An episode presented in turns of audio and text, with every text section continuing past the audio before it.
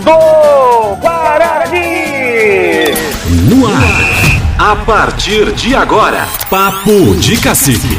Saudação para você que acompanha mais um episódio da Rádio Índio, terceiro Papo de Cacique, o seu podcast sobre o Guarani aqui de Venâncio Aires.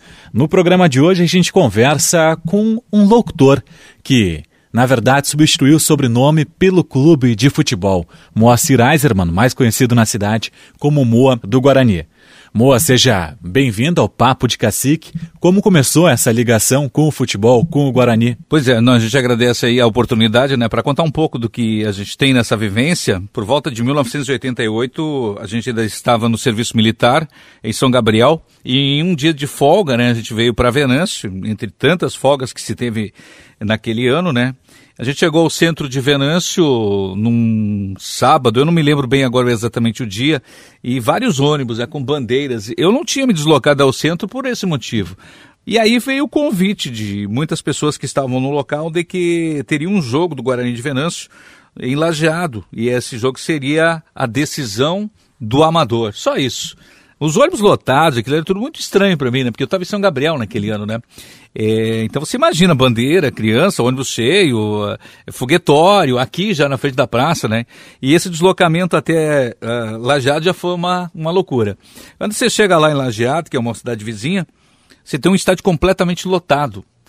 Sendo que são dois times de fora, né? Teríamos o Guarani e o Sapiranga fazendo essa grande decisão.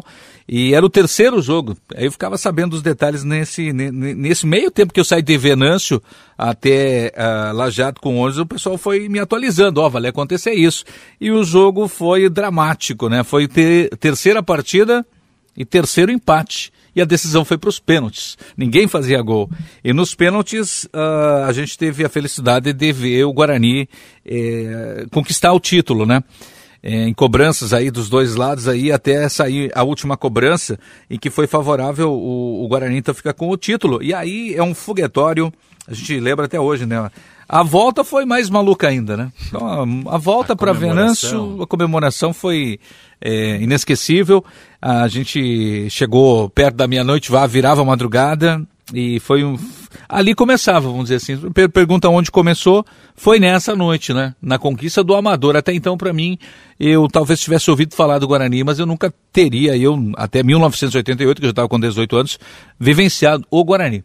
Pois é, são três vínculos: o Moacir torcedor, o Moacir repórter esportivo e também o Moacir da diretoria. A gente já começou com esse vínculo do torcedor. Quando começou o Moacir repórter esportivo? Foi nessa época, mais ou menos? É, nos anos depois seguintes, 89 e 90, aí o Guarani começou a ter jogo grande, né? Já estava na era do, da, tipo, do profissional, querendo é, se aproximar do profissional. Ele era campeão do amador e depois tentaria chegar à Série A. E ali, naquela profissionalização, nos anos 89 e 90, é, a gente tinha grandes técnicos vindos a Venâncio, grandes jogadores, o, o, o, Bolívar pai, né? Depois o Bolívar filho veio jogar. Chegou a, gente... a acompanhar isso como torcedor ou como repórter? Já? Não, lá ainda era na época torcedor, porque a gente lembra até hoje que estava o estádio super lotado, o, o, o velho Bolívar faz um gol de cabeça, termina o jogo e o estádio é tomado ao final da partida, né? O pessoal uh, soltando fogos, as bandeiras, o pessoal levava cadeira na época, né? Podia, era uma festa, na verdade, né?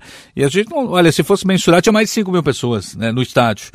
Então, aí um fato, isso em 89, 90, todos esses, esses detalhes. Aí depois, em 1991, em maio, eu acabei entrando na emissora, eu trabalhava de operador e à noite eu fazia o programa de esportes, né? Eu era o plantão, o, o, o operador da noite. E na segunda-feira a gente tinha um programa e todos os jogadores profissionais que eu só via do alambrado, entravam, me cumprimentavam, conversavam comigo, enquanto um estava dando entrevista, o outro perguntava alguma outra coisa. A gente começou a se aproximar dos jogadores, não só dos profissionais, a gente descobriu também ali que havia uma categoria de base, muitos juniores, meninos ali de 17, 18 anos, 15, que estavam sonhando em ser jogadores. Então você tinha duas visões já do Guarani, a do profissional, mas também começava a entender aquela questão que é a formação do jogador. Isso lá em 1991, quando eu entrei na emissora. E depois disso, Moacir, lembra de algum momento mais marcante aí nessa trajetória de repórter esportiva, algum jogo que foi diferente? É, a gente teve vários jogos, né? O Guarani, depois da época ali de 91, 92, 93, já jogava com Inter, com Grêmio, com Caxias, com Juventude. É, era uma diferença, né? Você vê isso daquele amador que a gente viu lá no início, né? Então ali entre 88, 89 e 91 até 93, uma mudança completamente diferente. Os estádios cada vez mais cheios, né? Cada vez mais, mais bonito, mais colorido. Era uma verdadeira, assim, é um momento histórico do Guarani, né? Ele se transformava num grande do Rio Grande do Sul. Eu me lembro que teve em 1993 uma pesquisa no Rio Grande do Sul das três maiores eh, torcidas. O Guarani ficou atrás da dupla Grenal e à frente da dupla Caju. Isso numa pesquisa que foi feita no jornal da Zero Hora nível do Rio Grande do Sul. Então naquela época a gente tinha muita torcida por ser uma cidade menor. O Guarani conseguia competir com Pelotas, com talvez Caxias, que eram cidades grandes. Esses torcedores viam o Guarani como o pequeno gigante, né? né? Dá para se dizer assim. Essas lembranças são muito bacanas porque a minha geração, quem nasceu ali no final da década de 90, nos anos 2000, não acompanhou todo esse processo do Guarani Grande dentro do cenário estadual. E depois disso, como aconteceu esse vínculo, essa aproximação? Porque muita gente conhece o modo da rádio, o modo Guarani. Quando o modo da rádio, da Rádio Venâncio Aires, virou o modo Guarani e começou a fazer parte da diretoria. Bom, a gente saltou ali de 92, 93, teve ano de 97 que teve a grande campanha, né? O Marcos Vinícius, com 23 anos na época, ele fazia ao total uh, 28 gols, ele se tornava o maior goleador da história do Rio Grande do Sul, ele, ele igualava Baltazar. Baltazar é um nome fantástico, né, em termos nacional, né, como centroavante. E o, o Mano Menezes treinava esse time. Naquele ano também o Guarani fez 2 a 1 no Internacional em 1997, ou seja, era uma coisa que cada vez encantava mais. Chegava 2002, o Guarani ia fazer aquela final em São Gabriel, eu era o plantão ainda, eu estava dentro do ginásio Aparecida, lotado. A RBS na época fez a transmissão do jogo com um caminhão, porque não tinha para TV aberta, então foi colocado um telão dentro do ginásio só para a torcida de Venâncio, completamente lotado. E o Guarani vence o jogo com o gol do é, Luiz Fernando de cabeça. No momento do gol eu estava com o microfone, é, a tamanha euforia que foi, que todo o ginásio explodiu num grito e era a minha vez de falar, e se eu abrisse o microfone, o som captava todo ambiental, né? Então até teve esse momento que a gente guarda na recordação até hoje, quando explodiu o ginásio aqui é, do Aparecida, né? Isso lá no ano de 2002, o Guarani fazia a final em São Gabriel. E depois disso, depois de 2002, como aconteceu essa aproximação para trabalhar efetivamente, ajudar na organização das equipes? Bom, 2002, 2003, chega 2005. 2005, Jair Lehmann me liga. É, eu já tava, eu na época eu era é, colaborador da Taça da Amizade, né? Eu já estava fazendo um trabalho com a Taça da Amizade na área de marketing, auxiliando. A gente fazia a função da rádio, era fácil de fazer o contato para eles. E o Genésio Lehmann, que era o, o, irmão do Jair, ele assumia a presidência e como eu tinha amizade, éramos vizinhos, né? O Jair pediu para que eu fosse fazer esse, é, essa ajuda, né? O Guarani.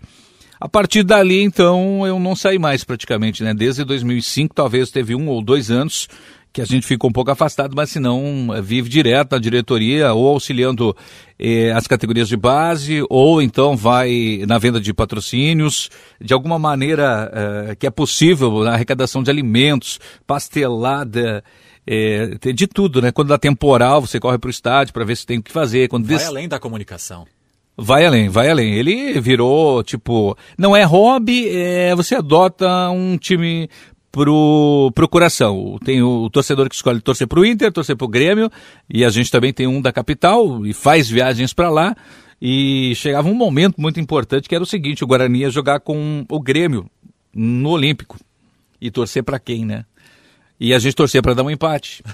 e geralmente acontecia, né? Na estreia, no retorno de Renato Portaluppi ao Estádio Olímpico, o Guarani venceu o jogo. Tinha quase 30 mil pessoas no Olímpico, na, no retorno em que Renato voltava para ser jogador do Grêmio, depois que ele tinha saído, o Guarani venceu o jogo. Teve jogos do Gauchão em que o Guarani saía atrás lá no Olímpico e o Guarani é, vira, virava ou empatava a partida. Isso com dupla Grenal, Juventude, o tamanho da, da dupla Caju e da dupla Grenal para o torcedor de verão e principalmente com o Brasil de Pelotas, aí era diferente, né? O, ganhar, ganhar esses confrontos era importante é, para o ego do torcedor também.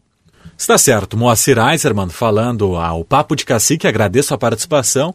Obrigado pelas lembranças, Moa. Tá certo, só dar uma citação aqui, Romeuzinho, Gerson Campos, Júlio Sper, Elton Etques, Paulo Batista, Jorge Lazário, Flávio Biner, Paulo Morte, Luiz Morte, Marcolino Coutinho, Alvário Rode, Nelson Curso, Almeida Detembor, família Artes toda, família Morte, o Cláudio Omar da Silva, o Tarso, o Dinho Marqueto, vários dirigentes e muitos outros que ajudam, ajudaram e ajuda. Tem uma pessoa aí especial que é a avó Eunice, né, que já faleceu. Ela era a torcedora símbolo do Guarani, marcou muito. Depois dessa geração toda que eu falei aqui de alguns nomes, a gente teve a chegada tanto do Júnior Assman como do Marasca, né? O Guarani teve uma época ali nos anos 2000 que deu uma queda e o Júnior e o Marasca conseguiram fazer com que o Guarani voltasse a ser eh, respeitado outra vez, né? Isso a, até hoje é um fruto do trabalho dos dois. Atualmente, o Sérgio Batista veio há três anos, junto aí com o Lúcio Rabutski no Conselho, Milton Klafik, Bresciani, alguns né, dos colaboradores. A gente vai citar todo mundo aqui, os presidentes de Conselho, eh, a gente vai longe.